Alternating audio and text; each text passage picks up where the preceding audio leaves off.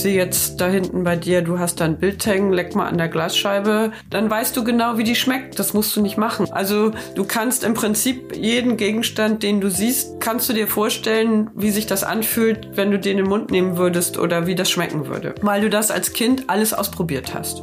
Und das ist bei Hunden ganz genauso. Und wenn man ihnen diese Möglichkeit verwehrt, das ist richtig doof. Schlägt in der Regel ins Gegenteil um. Hallo und herzlich willkommen. Ich hoffe, ihr seid gut, entspannt und vor allem gesund ins neue Jahr gestartet. Ich bin Jona und ihr hört den Canis Podcast. Hundeexpertin ausgefragt. Für die heutige Folge hattet ihr die Möglichkeit, auf Instagram Fragen zum Thema Welpen zu stellen und die möchte ich heute weitergeben an meine Dozentin Bettina Bannes-Greve. Sie leitet bei Canis die Veranstaltung Welpenaufzucht und Erziehung, Aufbau und Moderation einer Welpengruppe. An dem Workshop durfte ich selbst auch schon mal teilnehmen und konnte da sehr viel von ihrer wohlwollenden und entspannten Art zum Thema Welpen mitnehmen. Ich freue mich deswegen sehr, dass sie sich die Zeit genommen hat, heute ganz viel mit mir über das Thema Welpen zu sprechen und die ganzen Fragen, die ich gesammelt habe, zu beantworten. Wenn ihr vorher noch mehr wissen wollt über Bettina, dann könnt ihr einmal in die Personenfolge mit ihr zusammen reinhören. Da habe ich sie ein bisschen über ihren Werdegang ausgefragt und auch so über einige Themen rund ums Thema Hund gesprochen. Jetzt möchte ich meinen Gast begrüßen und freue mich auf das Interview. Hallo Bettina. Hallo Jona. Und zwar habe ich ein paar Fragen zum Thema Welpen gesammelt. Und ja, die möchte ich jetzt einfach einmal mit dir durchgehen. Ich habe die auf meinem Account einmal gesammelt und dann haben wir die zusammen gesammelt auf dem Account von canis.kynos, also auf Instagram beides jeweils. Und zwar würde ich da ganz gerne einfach mal mit einer Nachricht anfangen, die ich bekommen habe, die ich so ganz süß fand, die dir vorlesen und dann ähm, ja, gerne hören, was du dazu zu sagen hast. Ja, gerne. Mein Kleiner ist seit fünf Tagen da und schläft eigentlich nur mit Körperkontakt ein. Klar kennt er von seinen acht Geschwistern. Wie lernt er, dass er auch alleine schläft? Kommt das von selbst oder ist es jetzt zu früh? Oder muss ich stark bleiben und ihn wegschicken, wenn er zu mir kommt und mit, um mit Kontakt einzuschlafen? Liebe Grüße.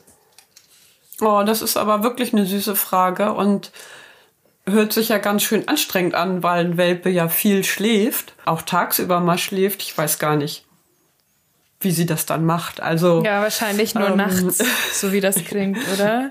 ja, also geht man ja erstmal von aus, aber ähm, wenn er nur schläft mit Körperkontakt, könnte es ja sein, dass sie auch tagsüber ähm, dann mit ihm da sitzen muss, während er schläft. Stimmt, ja.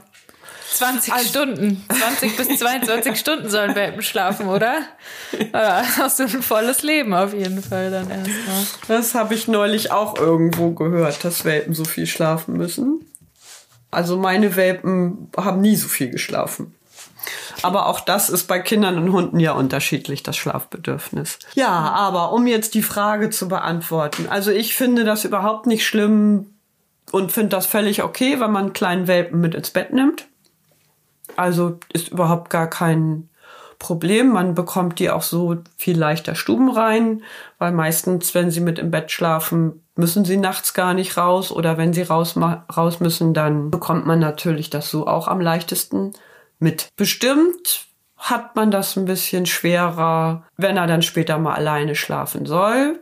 Aber auch ich bin ja da auch immer jemand, der diese Kinderbeispiele mal anbringt. Also meine Kinder haben als kleine Kinder oder als Babys auch mit bei mir im Bett geschlafen. Mhm.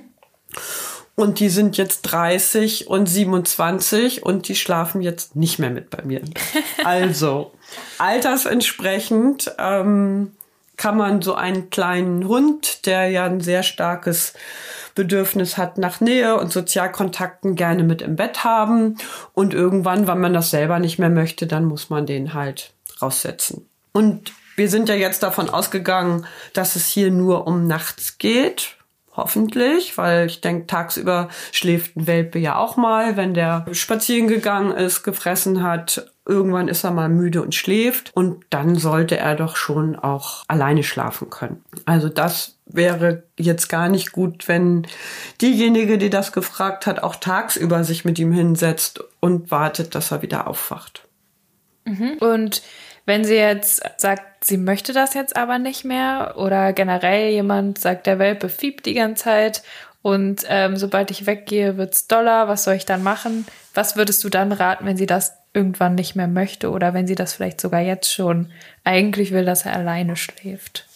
Also wenn sie es jetzt schon möchte, dann würde ich ihn mit im Schlafzimmer haben, vielleicht in der Box, wenn man das möchte, dass er da so ein bisschen begrenzt ist, weil auch kleine Welpen können ja schon versuchen, am Bett hochzuspringen und schaffen das auch relativ schnell. Dann würde mhm. ich ein Boxentraining machen oder ihn in Karton tun oder irgendwas. Und dann muss er halt da drin bleiben. Dann kann das zwei, drei Tage schon ein bisschen anstrengend sein, aber die Welpen, die Kleinen, geben dann doch recht schnell auf und finden sich mit der neuen Situation ab.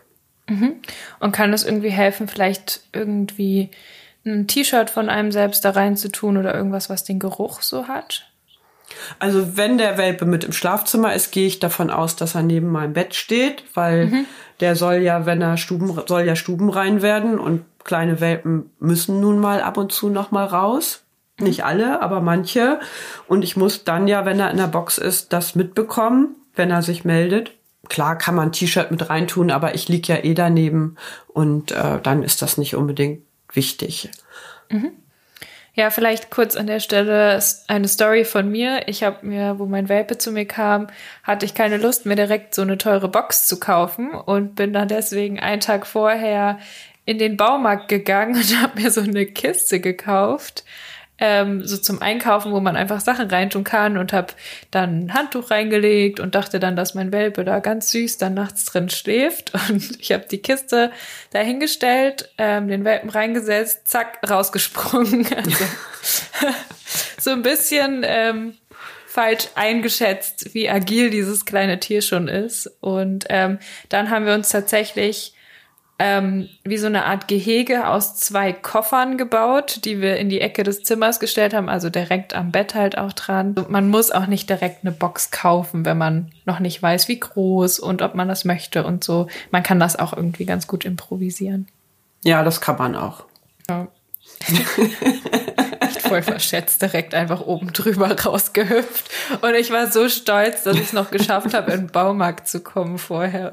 Ja, danke schon mal ähm, für die Antwort. Ich hoffe, der Person, die die Frage gestellt hat, hilft das weiter, ja. dass ihr dann gut einschlafen könnt. Zur nächsten Frage. Woran kann man erkennen, dass der Welpe überfordert und wann unterfordert ist? Finde ich eine sehr schöne Frage. Ja, das stimmt. Also ich würde mal sagen, dass die meisten Welpen nicht unterfordert sind. Beschäftigung ist ja heutzutage ein großes Thema und jeder Hund muss beschäftigt werden und der muss ausgelastet werden. Das ist ja auch alles richtig und schön und gut. Aber man darf nicht vergessen, so ein kleiner Welpe, der ist acht Wochen auf dieser Welt und der ist mit acht Wochen, ist er dann zu mir gekommen oder zu euch oder ist neun Wochen alt. Der muss alles lernen. Der muss die neue Familie kennenlernen, die neue Umgebung kennenlernen. Der muss Autofahren lernen, der muss alles neu lernen. Und das sind so wahnsinnig viele Eindrücke für so einen kleinen Hund, dass ich denke, wenn man den ganz normal an die Umwelt gewöhnt, Spaziergänge macht, natürlich auch interessante Spaziergänge und nicht nur vor der Haustür immer rauf und runter an der gleichen Stelle, dass das für einen Welpen schon genug Auslastung ist, einfach das Leben kennenzulernen. Dazu kommt ja auch noch, dass er Sachen lernen muss. Er muss stubenrein werden. Er soll vielleicht schon Sitz lernen oder Platz lernen. Er muss alles neu lernen. Und insofern kann ein kleiner Welpe eigentlich kaum unterfordert sein. Wenn man jetzt von einer normalen, guten Hundehaltung ausgeht. Also nicht von irgendeinem extremen Fall. Mhm. Und ähm, also wenn der Welpe jetzt total aufgedreht durch die Wohnung rennt, dann ähm, denken ja viele vielleicht, ah ja, vielleicht muss der noch mal spielen oder so. Würdest du eher sagen, der ist dann überfordert? Du meinst dieses, was man so als die wilden fünf Minuten bezeichnet? Also das machen Hunde oder Welpen teilweise einfach aus Lebenslust, aus Freude oder manchmal auch, wenn sie übermüdet sind, dann kann das auch noch mal vorkommen. Ähm, das ist jetzt kein bestimmtes Zeichen für eine Über- oder Unterforderung. Das haben die einfach. Das machen alle Welpen mal. Es hat keinen Sinn, in dem Moment irgendwie zu sagen, nein, lass das, hör auf. Das muss man einfach warten, bis der Moment vorbei ist. Man kann sich freuen, dass man so einen lustigen kleinen Hund hat. Und ähm, das hört dann von alleine auf. Kann, soll, darf man kläffen, in Klammern Corgi, schön, hier wurde die Rasse noch hinzugefügt, abtrainieren? Und wenn ja, wie? Also Corgi, wir gehen jetzt mal vom Corgi-Welpen aus. Ne? Mhm. Also ganz allgemein darf ein Welpe natürlich bellen. Er darf auch Dinge anbellen, die er nicht kennt. Ähm, aus Unsicherheit kommt das ganz automatisch. Jetzt ist diese Frage Corgi in Klammern, ähm, kann man sich schon ein bisschen denken. Corgi ist ja ein Hütehund. Corgis sind Hunde, die gerne viel bellen. Das gehört einfach zu der Rasse dazu. Also das wäre jetzt so auch eine Sache, wenn ich mir einen Hund aussuche und dann absolut gegen seine Genetik arbeite. Also ich hole mir einen Jagdhund, der darf nicht jagen und ich habe einen Hütehund und der darf nicht Leute einhüten. Das funktioniert einfach nicht. Und Corgis bellen viel und natürlich ähm, soll der jetzt nicht übermäßig viel bellen und in gewisser Weise muss er bellen dürfen, aber wenn ein bestimmter Punkt überschritten ist, kann man ihm das auch verbieten. So, also sicher dürfen Welpen kläffen und wenn Welpe aus Unsicherheit äh, Personen, Dinge oder andere Tiere anbellt, würde ich versuchen, ihm diese Unsicherheit zu nehmen. Also man muss ihm selber Sicherheit bieten und ihm sagen, Mensch, Kleiner, da passiert doch nichts, da musst du keine Angst haben. Man kann dann mit dem Welpen zusammen da hingehen, wenn das vielleicht eine Mülltonne ist oder eine Kuh, dass man einfach sich da hinstellt und zeigt, guck mal hier, äh, die Kuh streichelt oder davor stehen bleibt und dass der Welpe merkt, oh, ist ja gar nicht so schlimm. Oder wenn es Leute sind, dass man die Leute bittet, können sie mal stehen bleiben und mit dem Welpen dahin geht, dass der seine Unsicherheit verliert. Also es gibt ja auch unterschiedliche Gründe, warum Hunde bellen und auch warum Welpen bellen. Wenn man kann also einmal sagen, man geht vielleicht auch einfach weiter, dass man gar nicht da steht, den Welpen bellen lässt und wartet, oh, hört der jetzt auf oder nicht, oder bellt zu viel, sondern man geht einfach weiter. Und wichtig ist, dass man selber so eine sichere Ausstrahlung hat dem Welpen gegenüber. Dass er sich dann an einen halten kann und sich an einem orientiert und merkt, wenn mein Besitzer oder meine Besitzerin da ist, kann nichts passieren und das wird dann schon. Wenn das jetzt wirklich übermäßig viel ist und der bei jeder Kleinigkeit loskläfft, bei jedem Geräusch, würde ich schon sagen, dass man das unterbrechen kann. Ich kann jetzt hier nicht sagen, wie man das unterbricht, weil dazu müsste man wirklich genau den Hund kennen, den Hund sehen, der Halter spielt auch eine Rolle. Da würde ich hier jetzt keine Tipps geben, ohne die beiden zusammen gesehen zu haben. Also da würde ich dann wirklich auch dazu raten, sich eine kompetente Hundeschule zu suchen, die einen dabei unterstützen, dass man da nichts falsch macht. Ja. Zur nächsten Frage ist ähm, sinnvolle Regeln für zu Hause von Anfang an. Also was wären sinnvolle Regeln, die du empfehlen würdest? Also ich bin ja jemand, der seine Welpen immer sehr viel machen lässt und die dürfen auch ganz viel. Man darf von einem Welpen nicht das verlangen, was man von seinem erwachsenen Hund verlangt. Das sind ganz kleine Wesen, wie gesagt, die müssen alles kennenlernen. Eine ganz klare Regel wäre für mich, dass er sich alles wegnehmen lässt. Also ein Welpe dürfte mich nicht anknurren. Das finde ich schon sehr wichtig, dass er das nicht darf. Ansonsten darf er keine wichtigen Sachen zerstören, aber da muss ich dann halt für sorgen, dass er Sachen zerstören darf, die kaputt gehen können. Welpen haben ein Kaubedürfnis und die müssen Sachen ausprobieren, die müssen ihre Zähne ausprobieren und das heißt, er muss genug Sachen haben, die er kaputt machen kann. Also er darf mich nicht anknurren, er darf nicht nach mir schnappen. Das wäre für mich das Wichtigste.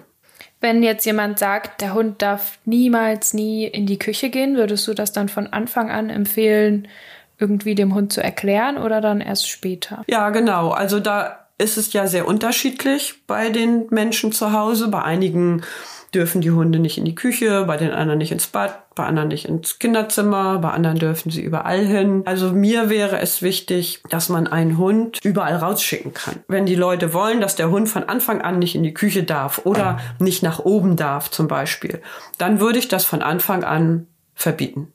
Dann darf er da nicht mit rein und er soll nicht mit nach oben. Dann komme ich später gar nicht in Konflikt. Und was ein Hund als Welpe gelernt hat, das nehmen die dann eigentlich total gut an und das bleibt auch so. Also das kann wirklich individuell jeder so machen, wie er möchte. Ich würde niemanden raten, nehmen Sie den Hund nicht mit in die Küche oder nicht mit ins Bad.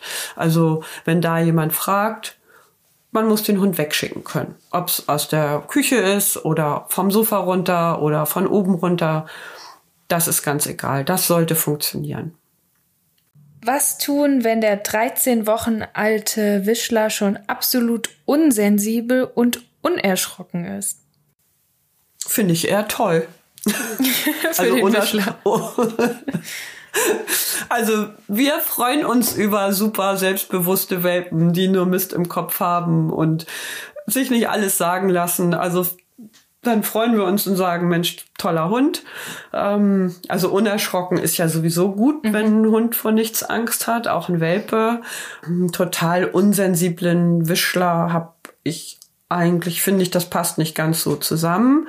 Aber ja, da müsste man äh, sich Besitzer und Hund angucken. Es liegt ja auch häufig nicht nur am Hund, ja, vielleicht wäre der Hund jetzt bei einer anderen Person sensibler als bei dem Besitzer, mit dem du ihn zusammen erlebst. Da muss ich halt anpassen und gucken, ähm, wie kriege ich diese beiden gut zusammen und was rate ich dem Besitzer, welche Möglichkeiten er hat, den Hund in den Griff zu kriegen.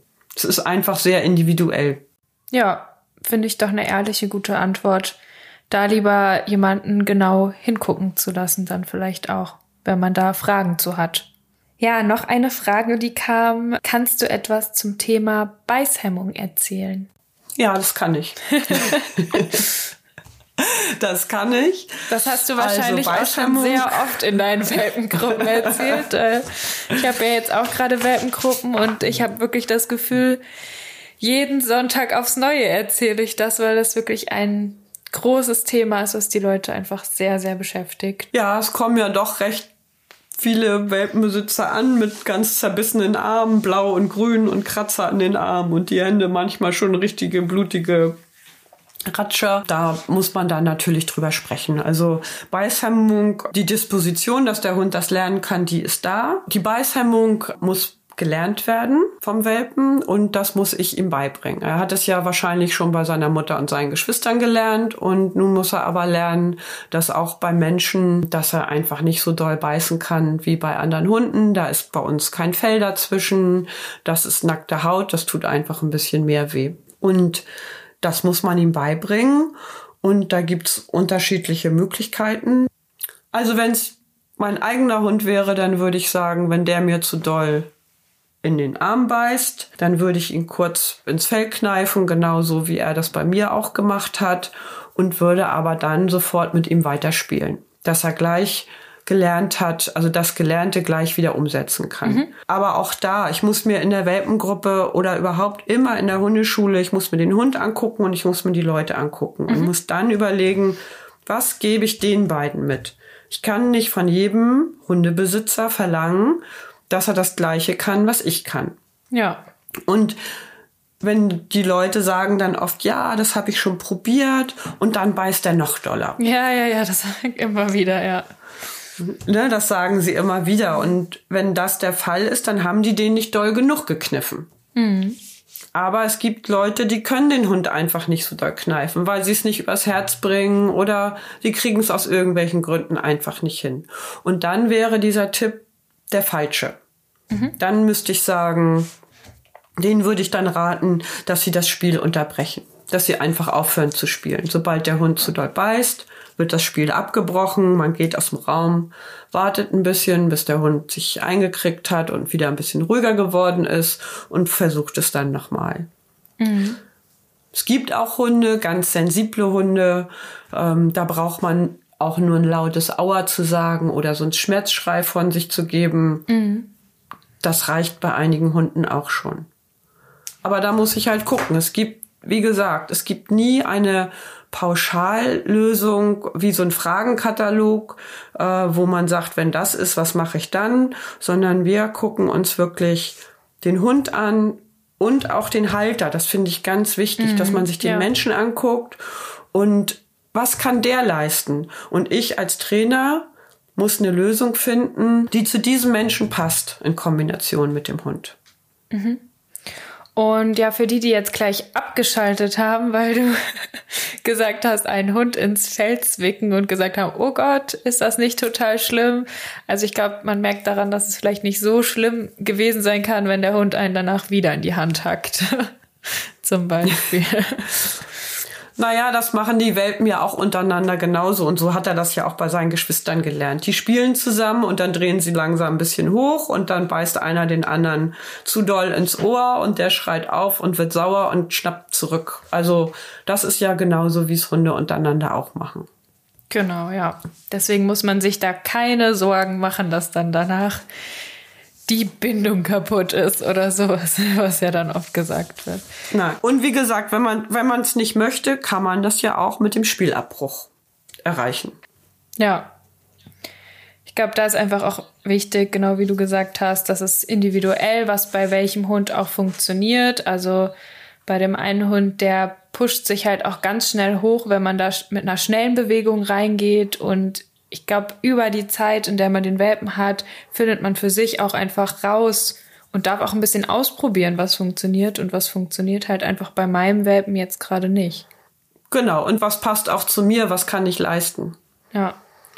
Und ein bisschen in die Hände beißen. Also mir macht das immer Spaß, auch ich finde es wichtig, dass man mit dem Welpen körperlich spielt, mhm. also mit den Händen und dass der dann mit dem Maul das ausprobiert und also das ist einfach eine tolle Möglichkeit, ja, dass man sich kennenlernt, dass der Welpe einen kennenlernt und es ist eine super Beschäftigung, also tausendmal besser als Bälle werfen. Ja, das auf jeden Fall. So, dann hat mir jemand geschrieben, habe mal gehört, dass man Hunde nicht an der Brust streicheln sollte, da es eine sexuelle Handlung ist. Was hast du dazu zu sagen? Hast du das auch schon mal gehört?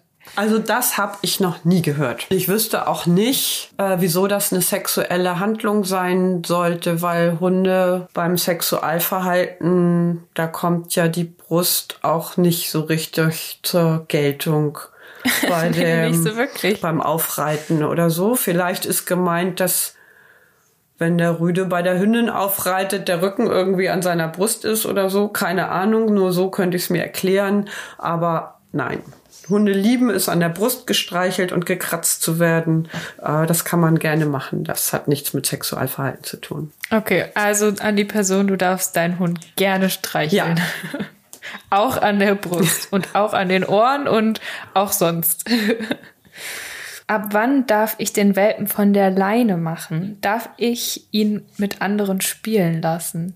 Also, ich kann den Welpen in einer sicheren Umgebung, also wo nichts passieren kann, also natürlich nicht an der Straße, wo Autos fahren oder Fahrräder, ähm, ich stelle mir jetzt eine Wiese vor, entweder im großen Park oder wenn man ländlich wohnt, im Feldweg oder im Wald, kann ich den Welpen ganz schnell von der Leine machen und mhm. er wird mir folgen, er wird mir hinterherlaufen. Also ich ich gehe jetzt davon aus, dass das ein Welpe ist, der ganz normal aufgewachsen ist, der nicht ängstlich ist, der einen schon ein, zwei Tage kennengelernt hat.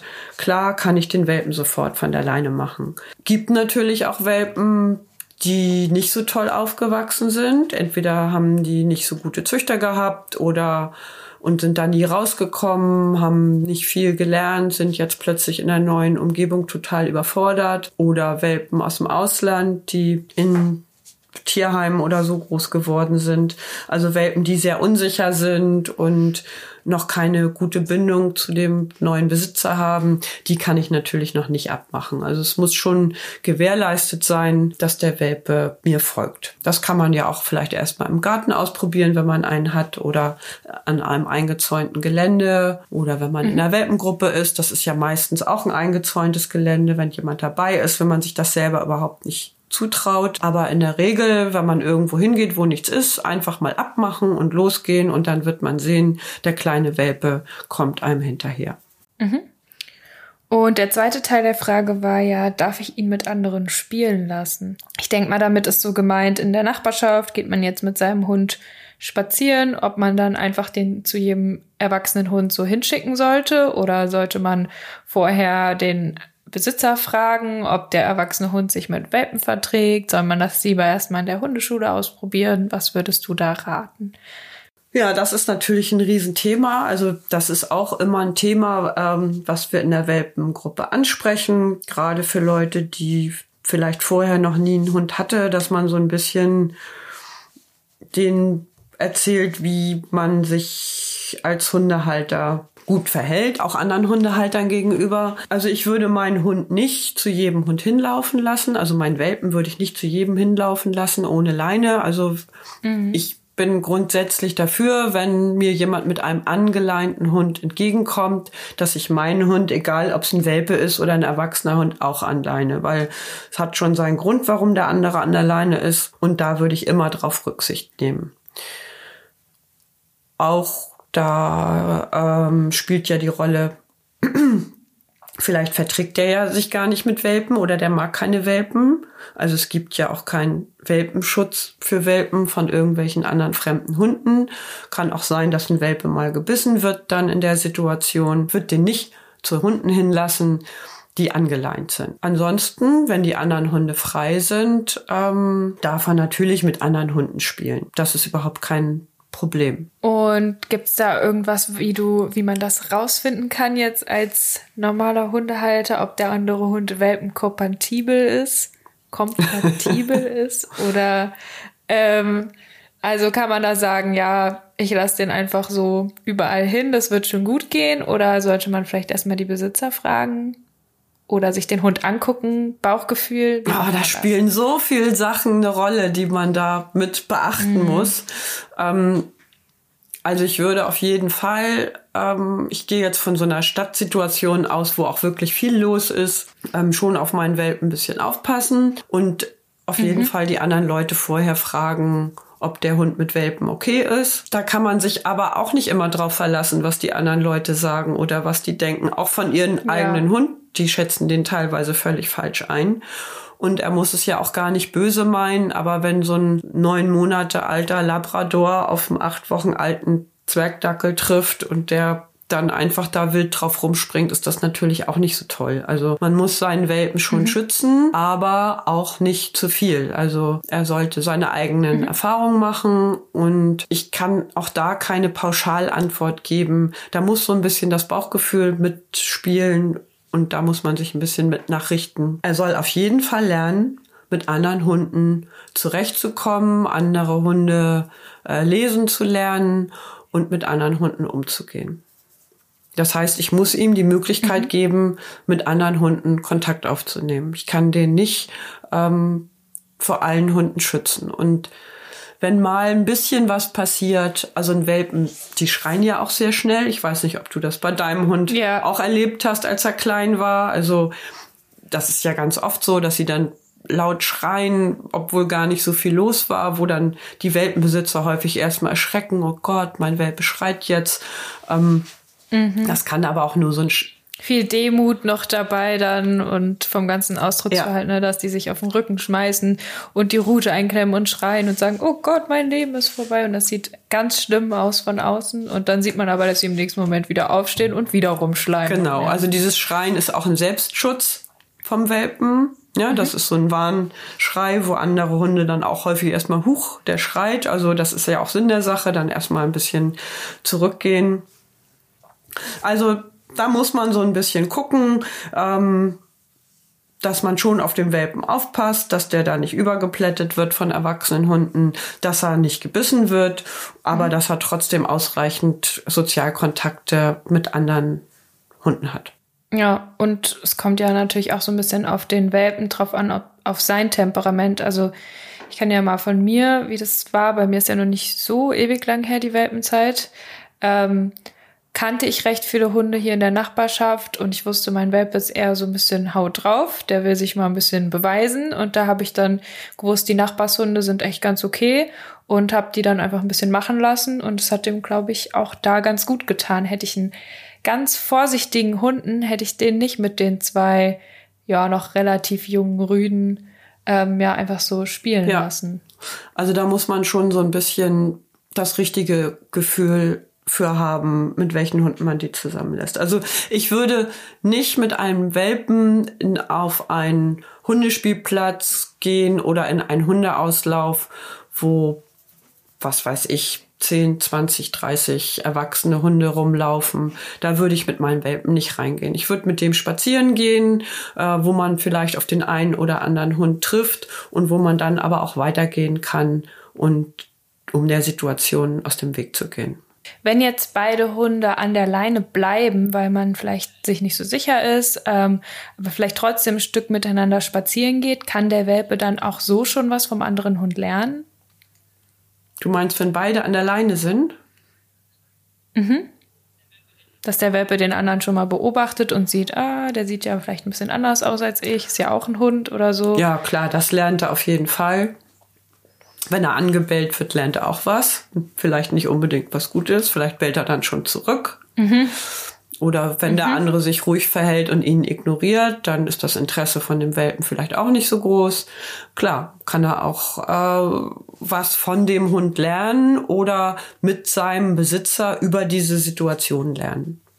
Auf dem Kanes Instagram-Account kam auch eine Frage. Da steht, Erstmal super Idee von euch, Herz-Smiley, wie lange mit einem Welpen spazieren gehen. Das ist ja auch immer so ein Thema, dass da gesagt wird, irgendwie, weiß ich nicht, wie geht diese Regel? Fünf Minuten pro Monat? Ja, oder, oder eine Minute pro Woche, wo ich aber auch immer nicht weiß, pro Mal oder pro Tag oder.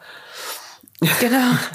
Ja. Ja, also auch wieder eine Frage, wo man keine pauschale Antwort drauf geben kann, weil es einfach sehr. Mhm. Magst du da vielleicht einfach mal so drei ganz unterschiedliche Rassen sagen, was du so denkst, was da so vielleicht viel zu viel und viel zu wenig wäre als Antwort? Also, wenn ich jetzt einen schweren Hund habe, zum Beispiel einen Berner Sennhund oder einen Bernardiner oder eine Dogge, die riesige Knochen hat, aber noch einfach motorisch nicht gut ist, ähm, die dürfen natürlich noch nicht so viel laufen. Ähm, ich kann jetzt gar nicht dir eine genaue Zeit sagen oder wie viel der laufen soll, weil das hängt ja auch davon ab, wie wohne ich. Habe ich den Hund in der Wohnung oder habe ich ein Haus und einen Garten, wo der Hund auch im Garten schon tagsüber rumläuft? Habe ich noch einen Hund, ähm, mit dem der Kleine auch spielt? Oder hat er sonst nichts? Also davon ist das ja auch schon abhängig wie viel Zusatzbewegung der haben mhm, darf. Mm, ja, total. Das wäre jetzt das Extrem mit einem schweren Hund, so eine mittlere Geschichte, also so sportliche Hunde wie, ja, weil wir jetzt ja auch äh, in der letzten Folge über Wischlers und so weiter gesprochen haben. Also Jagdhundtypen, die können auch mit zwölf mhm. Wochen schon mal halbe Stunde, Stunde spazieren gehen. Auch da hängt es ja davon ab, wie ich gehe. Mhm. Ne, gehe ich jetzt straight immer weiter und der Hund muss mit, dann wäre natürlich eine Stunde viel zu viel. Oder schlender, schlender ich durch den Wald und gehe nur so mhm. schnell, wie der Hund auch geht und bleib mal, mach mal eine Pause zwischendurch oder er spielt mal mit einem anderen Hund. Also der Hund sollte nicht übermüdet sein oder sich hinlegen und nicht mehr weiter können. Das wäre natürlich fatal und das wäre nicht gut. Aber diese Regel, die du gesagt hast, das finde ich teilweise viel zu wenig. Das sehen wir auch immer wieder, dass dann mhm. da die Hunde tatsächlich unterfordert sind. Gerade bei Labradoren, Retriever äh, wird das ja häufig empfohlen. Also von Retriever-Züchtern kommt das sehr oft. Mit. Ja, da kommen viele Tipps immer mit, ne? Bei Retriever-Züchtern ja. habe ich so gehört. Und komischerweise sind das oft Züchter ähm, von Hunden, die was mit der Hüfte haben oder mit den Ellenbogen. Also so Retriever sind, neigen ja auch mhm. dazu, diese ED zu haben oder HD. Auch Berner Sennenhunde, bei denen kommt das ja auch öfters mal vor. Und es gibt halt so eine Meinung auch von Tierärzten, wenn diese Hunde sich ganz wenig nur bewegen, ähm, dass dann die Gefahr, dass sie diese Erkrankung bekommen, nicht so groß ist. Aber wenn ein Welpe keine Muskeln aufbaut und total unmuskulös ist, weil der ganz wenig läuft, dass das für einen Hundekörper oder überhaupt für einen Körper nicht gut sein kann, kann sich ja auch jeder vorstellen. Und da gibt's wirklich teilweise Leute mit einem Labrador, die sagen, der darf nur zehn Minuten laufen am Tag, der darf nicht eine Stufe gehen, der darf auch mit anderen Hunden nicht spielen, weil sonst könnte ja diese Knochenerkrankung viel eher bei dem. Also, alles was ein zu viel ist, ist natürlich nicht gut. Also kein Welpe soll jeden Tag in fünften Stock laufen und eine Stunde ähm, straight spazieren gehen mit und dann noch mit anderen Hunden spielen und aus dem Auto rein und rausspringen. Das finde ich ist klar, dass ein Welpe das nicht soll. Aber ein Welpe muss seinem Typus entsprechend schon so viel laufen, dass er eine vernünftige Muskulatur entwickelt. Man muss ein gutes Gefühl dafür haben. Wenn man das nicht hat, auch da kann ich dann nur raten, fragt in der Welpengruppe nach, fragt den Hundetrainer oder die Hundetrainerin, die euch anguckt und mhm. dann ein bisschen konkreter vielleicht auch eine Zeit sagen kann. Aber auch hier kann ich nicht pauschal sagen, fünf Minuten äh, pro Mal oder eine halbe Stunde pro Mal. Ähm, ist vom Hundetypus abhängig und auch von den Lebensumständen, wie der Hund ansonsten so gehalten wird. Es wird, finde ich, von den Züchtern eher ähm, für zu wenig Bewegung geraten. Und was ich da eben gesagt habe, auch mit den Treppensteigen, das wird ja teilweise auch total untersagt. Der Hund darf keine Stufe. Mhm. Und manchmal sieht man dann Leute schon mit Rückenschaden, die ihren acht Monate alten Labrador ja. immer noch jede Treppe rauf oh und runter Gott. tragen. Und ähm, das kann nicht gut sein. Also Welpen müssen lernen, Treppen zu steigen. Also wer das schon mal erlebt hat mit einem 19, 11 Monate alten großen Hund, der keine Treppe rauf und runter kann. Gott. Das ist für den Hund ein Riesenproblem und es ist für die Leute auch ein Riesenproblem. Mhm. Und klar kann ein Welpe mal eine Treppe rauf und runter laufen, solange er das nicht andauernd machen muss. Ja, aber einmal mhm. am Tag irgendwie so eine kleine Treppe rauf und runter ist überhaupt kein Problem und das muss auch ein Welpe lernen. Das gehört dazu. Und es gehört auch dazu, dass sein Gleichgewichtssinn vernünftig ausgebildet wird, dass er rauf und runter läuft irgendwo. Ja. Ähm, ja, haben wir wieder als nächstes direkt so eine Zeitfrage, wo man nicht pauschal antworten kann, nehme ich an. Ähm, wie lange kann ein Welpe alleine bleiben? Mm, da würde ich sagen, das kann man ein bisschen konkreter beantworten. Ähm, also ein Welpe sollte von Anfang an lernen, auch alleine zu bleiben. Also ich würde auch mhm. relativ schnell damit anfangen. Jetzt nicht erst sagen, ich nehme mir vier Wochen Urlaub, betreue den Welpen 24 Stunden am Tag. Und dann muss er aber plötzlich drei oder vier Stunden alleine bleiben. Also ja, antrainieren muss man das von Anfang an. Und wenn es nur ist, dass man alleine den Müll rausbringt oder vielleicht sogar alleine auf Toilette geht. Mhm. Oder man kann auch mal eine Stunde einkaufen gehen. Das ist überhaupt kein Problem.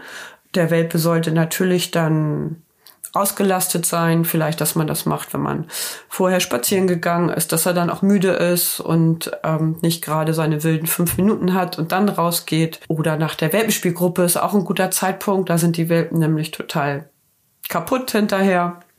Ja, das empfehlen wir auch immer, ja. ja. Und es ist ja ein Unterschied, ob ein Welpe acht Wochen ist. Also bei uns zählt ein Welpe ungefähr bis zur 16. Woche. Und da muss man natürlich auch Unterschiede machen. Ist der acht Wochen alt oder 16 Wochen alt? Also mit, mit acht Wochen würde ich anfangen, mit kurzen Momenten. Und mit 16 Wochen würde ich sagen, kann man Welpen schon mal zwei Stunden alleine lassen. Mhm. Ja, genau. Also auf der einen Seite nicht zu viel, nicht zu schnell, zu doll viel wollen. Auf der anderen Seite sagen, man muss dranbleiben. Ne? Ist eine Fleißarbeit ja. auch. Ja. Also ich finde, man kann einen Welpen nicht fünf, sechs Stunden alleine lassen. Und ja. das hören wir leider auch immer wieder in den Welpengruppen, dass die Leute die Hunde doch teilweise sehr lange schon alleine lassen wollen. Und manchmal sind die drei, vier Stunden in der Box eingesperrt. Und das ist für so einen jungen Hund einfach zu viel. Ja, ja, dann kam die Frage an Kanes, was ist eure Meinung zu Welpenspielstunden?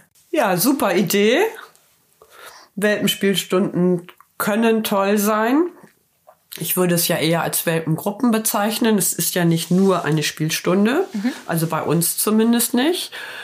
Mm.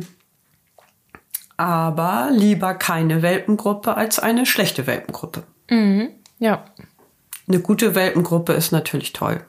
Mhm. Also gerade um die Besitzer auf den richtigen Weg zu bringen. Dass die Welpen miteinander spielen, ist ein toller Nebeneffekt, dass sie auch lernen, verschiedene Hunderassen kennenzulernen, weil gerade diese kurzschnäuzigen Hunde, die sehen ja schon ein bisschen anders aus, die hören sich anders an, die schnorcheln, was vielleicht andere Hunde als Knurren interpretieren könnten. Hunde mit ganz viel Fell sehen anders aus. Also dass sie kleine Hunde, große Hunde, die ganzen verschiedenen Hundetypen kennenlernen. Das ist total wichtig, weil damit haben sie ja im Laufe ihres Lebens viel zu tun.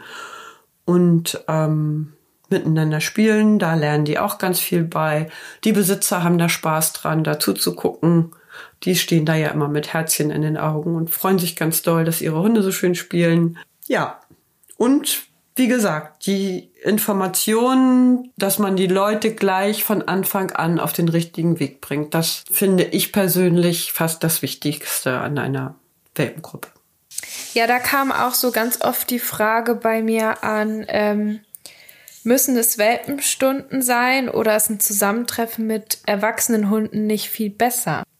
Naja, also in der Welpengruppe kann ich ja nicht, in, es ist eine Stunde in der Woche oder anderthalb ist es bei uns. Da kann ich ja nicht alles das leisten, was der Hund für später lernen muss. Ich gebe ja nur den Leuten mit, wie verbringe ich auch den Rest der Woche mit dem Hund. Und ich gehe mal davon aus, dass der, dass die Leute mit dem Welpen ja auch äh, spazieren gehen und in den restlichen Tagen, an den restlichen Tagen bei den normalen Spaziergängen auch auf erwachsene Hunde treffen. Also die lernt er ja sowieso kennen.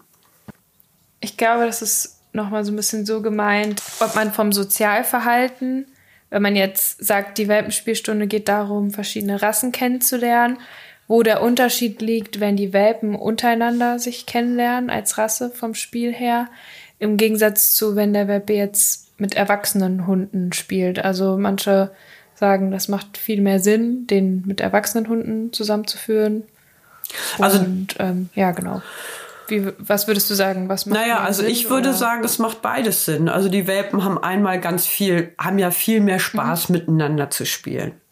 Also man wird ja beim Spazierengehen nicht so viele Hunde treffen, die sich mit dem Welpen so intensiv im Spiel vertiefen. Vielleicht, wenn man noch einen Hund hat, der eigene vielleicht, also der zweite Hund. Aber ansonsten Hunde, die sich wirklich auf so einen kleinen fremden Welpen einlassen, so viel trifft man ja nicht unbedingt beim Spazierengehen. Und die Welpen haben einfach Lust zu spielen und sie lernen beim Spiel ja auch ganz viel. Und wie gesagt, erwachsene Hunde kennenlernen ist total wichtig. Gehe ich aber mal davon aus, dass sie das im normalen Leben tun. Und man kann auch, ähm, manche Hundetrainer nehmen ja auch mal einen erwachsenen Hund zur Welpengruppe mit dazu den eigenen. Wenn man einen Hund hat, der da total lieb ist und ja. mit Welpen kompatibel, ist das ja auch eine gute Übung, den damit zuzunehmen. Man kann auch da den Leuten erklären, also den Hundebesitzern erklären. Da kann man so ein bisschen zeigen, kann auch das Verhalten des erwachsenen Hundes den Welpen gegenüber erklären oder das Verhalten der Welpen dem erwachsenen Hund gegenüber. Also wenn man da, wenn der Trainer da einen guten Hund hat, nicht eingreifen sollte in das Spiel der Welpen, der sollte sich da raushalten. Der kann mhm. sich zwar wehren, wenn die Welpen ihn nerven, aber ansonsten hat er da nicht die Welpen irgendwie zu regulieren. Ist das auch eine gute Übung. Aber ich gehe davon aus, dass die Welpen im ganz normalen Alltag erwachsene Hunde kennenlernen. Und das ist auf jeden Fall auch wichtig. Mhm. Also der erwachsene Hund sollte nicht Polizei spielen in der Welpenstunde. Nein. Die Welpen sollen spielen, ohne dass ein anderer Hund da eingreift. Eine Frage an Kanes. Wie viel lasst ihr nach Kanes die Welpen Welpen sein? Wie sehr werden sie angeleitet? Also wir lassen die Welpen ganz viel Welpen sein. So ganz genau verstehe ich die Frage jetzt nicht. Ich weiß nicht, wie du die verstehen würdest. Also ich kann mir jetzt zum Beispiel vorstellen, in der Welpenspielstunde, wann ist es da sinnvoll einzugreifen und wann lässt man die einfach mal machen zum Beispiel. Ja, also die Welpen dürfen spielen. Wir greifen im normalen Spiel natürlich nicht ein.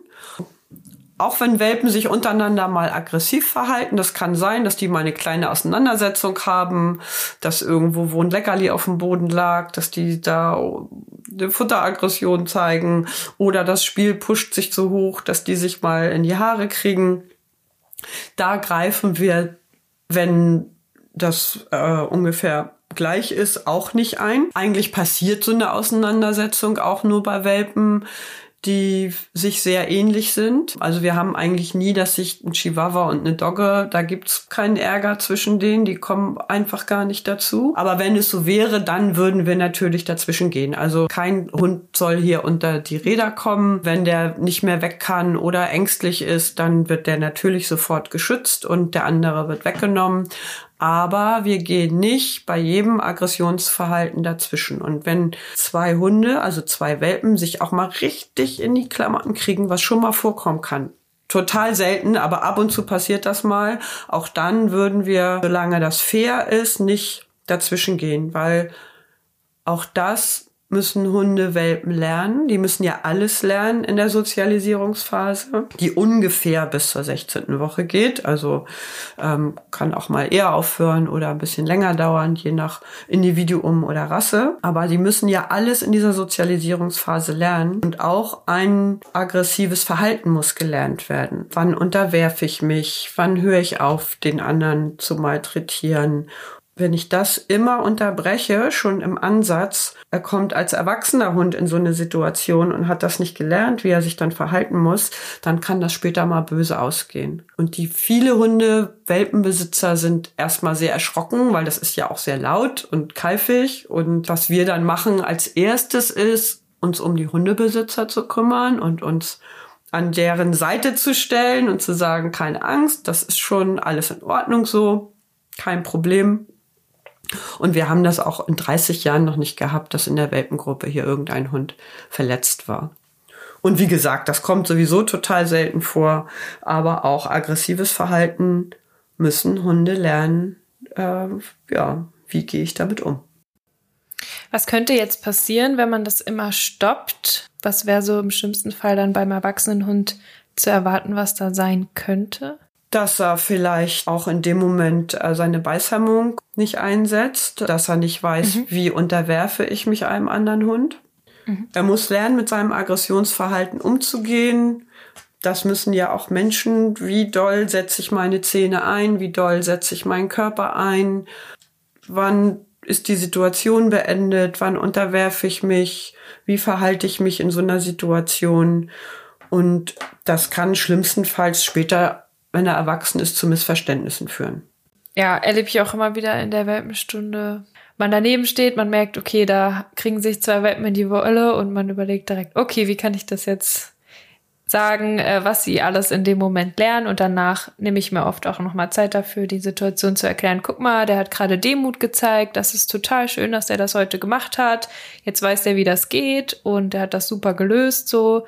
Ja, ich glaube, da muss man einfach auch das gut erklären, weil es natürlich ist von Menschen, die denken, oh Gott, aber der darf jetzt noch nicht so und so sich verhalten, vielleicht wird er dann zu doll irgendwann später, dass man da einfach als Trainer auch gut drauf eingeht, ne? Das ist ja also das ist wichtig, dass man selber Sicherheit ausstrahlt und das muss man ja auch als Trainer erstmal lernen.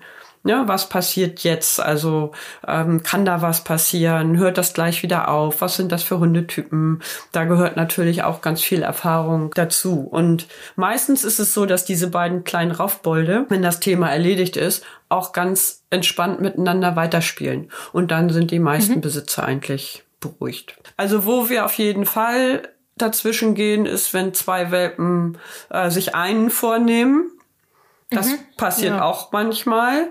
Das wäre ähm, meine nächste Frage gewesen jetzt auch, was ihr macht, wenn jetzt sich einer unterm Stuhl verkriecht und da kommen drei hinterher und sagen, ja, den gucken wir mal, was wir mit dem so machen können. Genau, da leiten wir dann die Besitzer an, wie sie ihrem Hund helfen können, dass sie sich hinhocken, den Welpen zwischen die Beine nehmen, die anderen Hunde so ein bisschen abhalten, dass der sich geschützt fühlt. Also da muss man schon ein bisschen aufpassen. Oder manchmal ist es auch so, dass es so ein Spiel gibt, wo einer immer den anderen jagt und den anbellt und der andere sieht dann so aus, als wenn der gar nicht so viel Lust dazu hat. Und dann ist es oft so, dass die Besitzer denken, oh, das ist meinem Hund jetzt aber viel zu viel. Dann machen wir das so, dass wir den, den Angreifer praktisch einfach mal hochheben und den festhalten. Und dann ist es ganz oft so, dass dieser, dieser andere Hund, ähm, wo die Leute denken, oh, der ist jetzt hier in die Ecke gedrängt oder so, dass der dann ankommt und sagt, Mensch, ne, warum spielen wir nicht weiter? Ja. Und dass die Besitzer einfach sehen, guck ja. mal, das war jetzt jetzt für den gar nicht, gar nicht so schlimm. Und der das war jetzt einfach ein Spiel zwischen den beiden. Dem musste gar nicht geholfen werden. Mhm.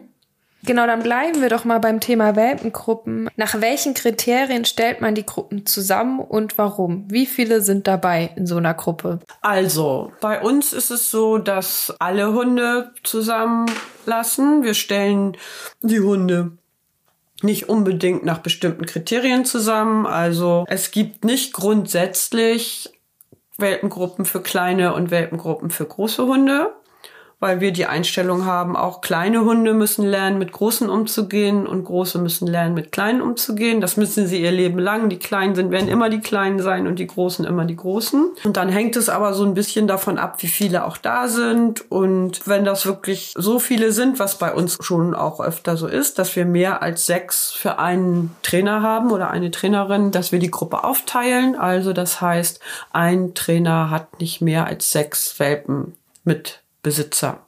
Meistens kommen halt mehr Welpen, die dürfen am Anfang alle zusammen spielen.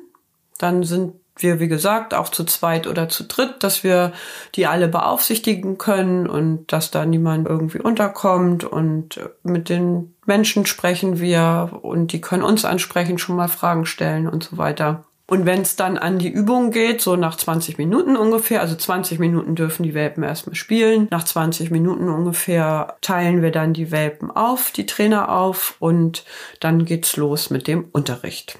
Mhm. Ich habe schon öfter mal wo gelesen, wo gesagt wird, oh Gott, auf keinen Fall eine Welpengruppe geben, wo mehr als sechs Welpen zusammen spielen. Was würdest du darauf antworten? Warum geht das bei euch? Naja, weil wir ja, also ich würde auch sagen, nicht mehr sechs, nicht mehr als sechs pro Trainer. Sind ja dann die anderen Trainer da, dass jeder, also dass einfach genug Leute da sind, die Welpen alle im Auge zu behalten. Also die Menge der Welpe beim Spielen, das macht ja nichts aus, weil die spielen ja nicht alle zusammen. Also es spielen ja nicht sechs Welpen zusammen oder zwölf Welpen oder zwanzig Welpen. Egal wie viele man Welpen man hat, die teilen sich in kleine Grüppchen auf. Häufig sind es Pärchen oder Dreier- oder Vierergruppen. Insofern ist das egal, die verteilen sich auf dem Platz. Aber es müssen natürlich genug Augen da sein, diese ganzen kleinen Gruppen unter Kontrolle zu halten. Und nicht nur die Hunde, sondern auch, es kommen ja die Besitzer da mit hin und auch die müssen ja beraten werden und betreut werden. Und darum kommen die ja zu uns. Und das wäre einfach zu viel, wenn da ein Trainer mit 20 Leuten ist. Da wird man dem gar nicht gerecht. Da kann man weder auf so viele Hunde aufpassen, noch auf so viele Menschen eingehen. Macht es denn Sinn, den Welpen vor der Stunde weniger zu fressen zu geben? Warum oder warum nicht? Man arbeitet ja bei Welpen noch recht viel mit Futter, also zumindestens in den Kanis-Hundeschulen. Es gibt vielleicht auch Hundeschulen, die sagen, wir machen gar nichts mit Futter, niemals. Da wird ja durchaus auch immer mal wieder zwischendrin eine Übung gemacht. Ähm, macht das Sinn oder macht das keinen Sinn? Was würdest du sagen? Also ich würde schon sagen, ähm, nicht gut ist, wenn die Hunde, die Welpen mit vollen Bäuchen dahin kommen, weil da ist ja richtig Action. Bei uns ist die Welpengruppe einmal am späten Vormittag. Also wenn die dann morgens ihre normale kleine Portion zu fressen kriegen, wäre es überhaupt kein Problem. Also die Welpengruppe beginnt um halb elf. Und das andere Mal ist es Nachmittag. Auch da können sie morgens ganz normal ihr Futter kriegen. Also ein Welpe mit vollem Bauch, mit dem würde ich auch nicht Auto fahren oder irgendwo hinfahren. Also sowieso, wenn ich mit dem Auto fahre, würde ich dem vorher nicht zu essen geben. Ja, aber ich würde den jetzt nicht vorher hungern lassen oder so. Also der soll auf jeden Fall was fressen. Und aber da hast du natürlich recht. Wir arbeiten auch sehr viel mit Leckerlis und je nachdem, da kann schon mal so eine halbe Portion zusammenkommen von der Tagesration, die da verfüttert wird. Und was würdest du sagen bei Welpen, die generell nicht so viel Futter nehmen? Macht es da nicht vielleicht Sinn, dass die nicht ganz so viel dann vorher bekommen, mit sie motivierter auf das Futter ansprechen, falls man eine Übung mit Futter geplant hat? Ja, obwohl wir das nie raten würden. Wir würden dann eher raten, die ähm, Leckerlis qualitativ für den Hund hochwertiger zu mhm. gestalten. Also zum Beispiel kleine Käsestückchen oder mhm. sowas. Also was der Hund sonst nicht bekommt. Also wenn jetzt Hunde nicht so verfressen sind, also beim Labrador kann man auch die Trockenfutter, wenn der Trockenfutter bekommt, nehmen, der freut ja. sich ja über alles, was er bekommt. Aber ansonsten würde ich immer dazu raten, wenn man was Neues eintrainiert, dass man auch was besonders Leckeres nimmt, was er sonst nicht kriegt. Mm, ja, eine ganz beliebte Frage, die ich oft bekomme, auch gerne von Wischlerbesitzern. Irgendwie haben wir es gerade mit dieser Rasse, ich weiß auch nicht warum, aber ist ja auch gerade sehr populär, ist, mein Welpe nimmt alles auf. Was soll ich dann, wie soll ich reagieren, wenn der alles in den Mund nimmt? Also die Frage haben wir auch oft und gerade bei Hunden, die sehr verfressen sind, die auch gerne mal Sachen runterschlucken, fragen die Menschen genau das in der Welpengruppe. Und ich finde, das ist auch eine ganz wichtige Frage, weil die Menschen haben sehr viel Angst um ihre Hunde, dass ihnen irgendwas passieren kann und dass sie vielleicht irgendwas runterschlucken, wovon sie krank werden oder sie müssen operiert werden oder es könnte irgendwie sonst irgendwas passieren. Was man nicht vergessen darf, ein Welpe hat ein Maul um Sachen kennenzulernen und zu betasten. Wir haben ja immer noch Hände, aber auch kleine Kinder stecken alles in den Mund. Also es ist total wichtig, dass Hunde die Möglichkeit haben, also Welpen, die Möglichkeit haben, Sachen kennenzulernen und in Sachen reinzubeißen und Sachen ins Maul zu nehmen. Die müssen lernen in der Sozialisierungsphase. Was schmeckt wie? Was ist fressbar? Wie fühlt sich ein Stein an? Wie schmeckt ein Blatt? Wie ist es, wenn ich auf dem Stock rumkaue? Die Gefahr, dass da irgendwas passiert, ist natürlich immer, ist eine Gefahr da. Es kann immer irgendwas passieren. Also, aber er muss lernen, was ist essbar und was nicht. Wenn ich ihm alles aus dem Maul nehme, was er ins Maul nimmt, kann er das nicht selber lernen und wird es auch nicht lernen. Und ich verursache damit in der Regel mehr Probleme, als wenn ich es nicht tue. Einmal kann passieren, dass der Welpe merkt, oh, wenn ich einen Stein ins Maul nehme, dann kriege ich sofort Beachtung. Mhm, also ganz lustig laufen die Menschen plötzlich auf einen zu und hüpfen. Was passiert da? Das will ich noch mal erleben so. Ja, oder manche Leute tauschen ja auch. Das heißt, immer wenn ich einen Stein ins Maul nehme, ich nehme jetzt mal den Stein als Beispiel, das kann auch alles andere sein. Ähm, dann bekomme ich ein Leckerli oder er bekommt überhaupt irgendeine Beachtung in irgendeiner Form, was ja Welpen auch ganz lieb ist. Das heißt, dass diese Welpen manchmal viel öfter Dinge in den Mund nehmen, als wenn sie diese Beachtung nicht bekommen würden. Also sie fordern einen Konflikt heraus. Die zweite Schwierigkeit ist, dass manche Rassen, auch häufig Labrador und so weiter, die Sachen, wenn sie sie im Maul haben und der Besitzer kommt und die dem wegnehmen will, schnell runterschlucken. Mhm. Weil die lernen, alles, was ich im Maul habe, wird mir weggenommen, dann schlucke ich es lieber runter, als dass es mir wieder weggenommen wird. Mhm. Das heißt, auch da fördere ich dieses Verhalten eher, als wenn ich es ignorieren würde. Und ich sage den Leuten, lasst die Welpen alles ausprobieren. Lasst den diese ganzen natürlichen Sachen, die, die ein Welpe irgendwo findet und drauf rumkaut, lasst ihn das ausprobieren. Er muss das lernen und es hört von alleine auf. Also mhm. das ist einfach ein Alter in dieser Sozialisierungsphase, wo alles ausprobiert wird. Und wenn er das gelernt hat, dann tut er das nicht mehr. Und ganz witzig ist auch da manchmal, wenn man den Leuten sagt, Mensch, das habt ihr doch als Kinder auch gemacht. Es gibt ein Alter, wo kleine Kinder alles in den Mund nehmen. Orale die haben das Phase, in der Hand ja. und stecken sich das in den Mund. Und mhm. das ist in dieser Sozi Sozialisierungsphase, das behält man auch ein Leben lang. Also wenn ich dir jetzt sage, ähm, ich sehe jetzt da hinten bei dir, du hast da ein Bild hängen, leck mal an der Glasscheibe, dann weißt du genau, wie die schmeckt. Das musst du nicht machen. Oder mhm, stimmt, wie, ja. wie ein Stück Papier das schmeckt. Muss ich nicht Oder, machen, ja. Nee, also du kannst im Prinzip jeden Gegenstand, den du siehst, kannst du dir vorstellen, wie sich das anfühlt, wenn du den in den Mund nehmen würdest oder wie das schmecken würde. Mhm. Weil du das als Kind alles ausprobiert hast. Und das ist bei Hunden ganz genauso. Und wenn man ihnen diese Möglichkeit verwehrt, das ist richtig doof. Schlägt in der Regel ins Gegenteil um. Also ein Hund kann auch mal Sachen ins Maul nehmen, die wir vielleicht eklig finden. Ich sag jetzt mal ein altes Taschentuch mhm. oder weiß ich nicht, irgendwie ein Plastikbecher oder so. Aber da muss man sich vorher überlegen, bevor man es unterbricht, was kann denn da passieren? Da mhm. kaut er dreimal drauf rum, dann gehen wir weiter und dann liegt das Ding da wieder. Und das macht er nochmal und beim dritten Mal guckt er kein Taschentuch mehr an. Wenn ich es aber jedes Mal ihm wegnehme, weiß er, oh, Taschentuch, dann passiert wieder was Lustiges. Also, mhm. wenn die Leute dieses Problem haben, sage ich, ignoriere das, kümmert euch nicht drum. Natürlich üben wir auch in der Welpengruppe, ist eine Übung die Ausübung. Das heißt, mhm. der Welpe soll lernen bei dem Kommando aus oder nein oder was weiß ich, kann ja jeder sagen, was er will, soll er irgendwas hergeben. Natürlich kann es sein, dass der Welpe tatsächlich mal irgendwas findet.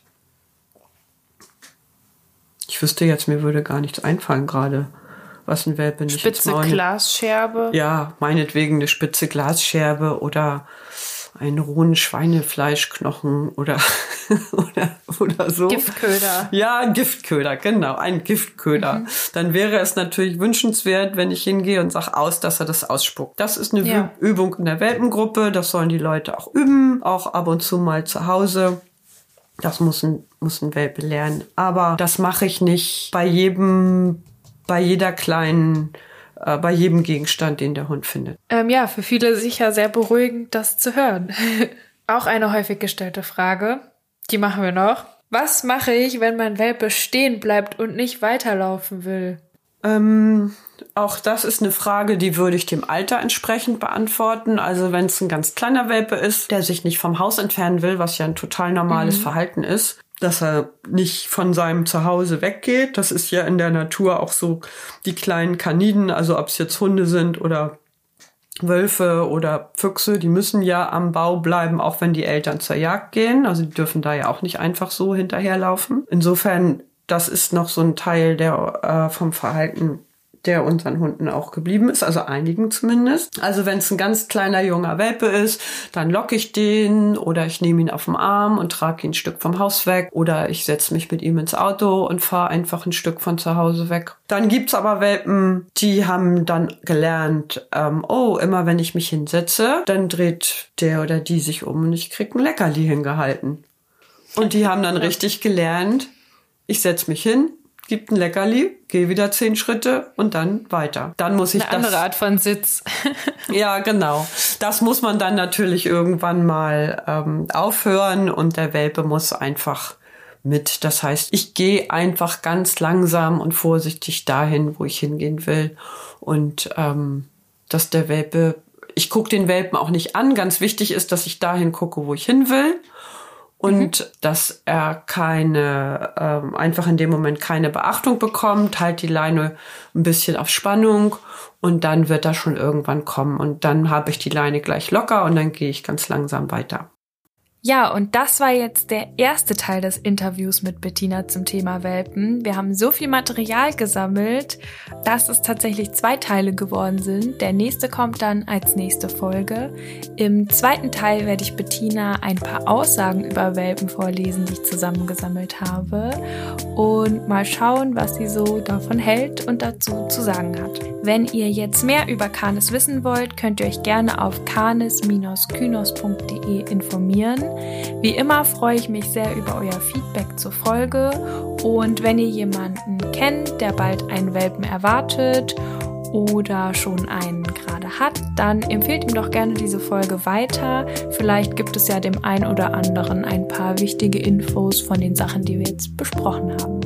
Für Feedback könnt ihr uns wie immer gerne schreiben auf Instagram unter canis-kynos, auf Facebook unter canis und mich persönlich erreicht ihr auf dem Instagram-Kanal Jona und die Hunde.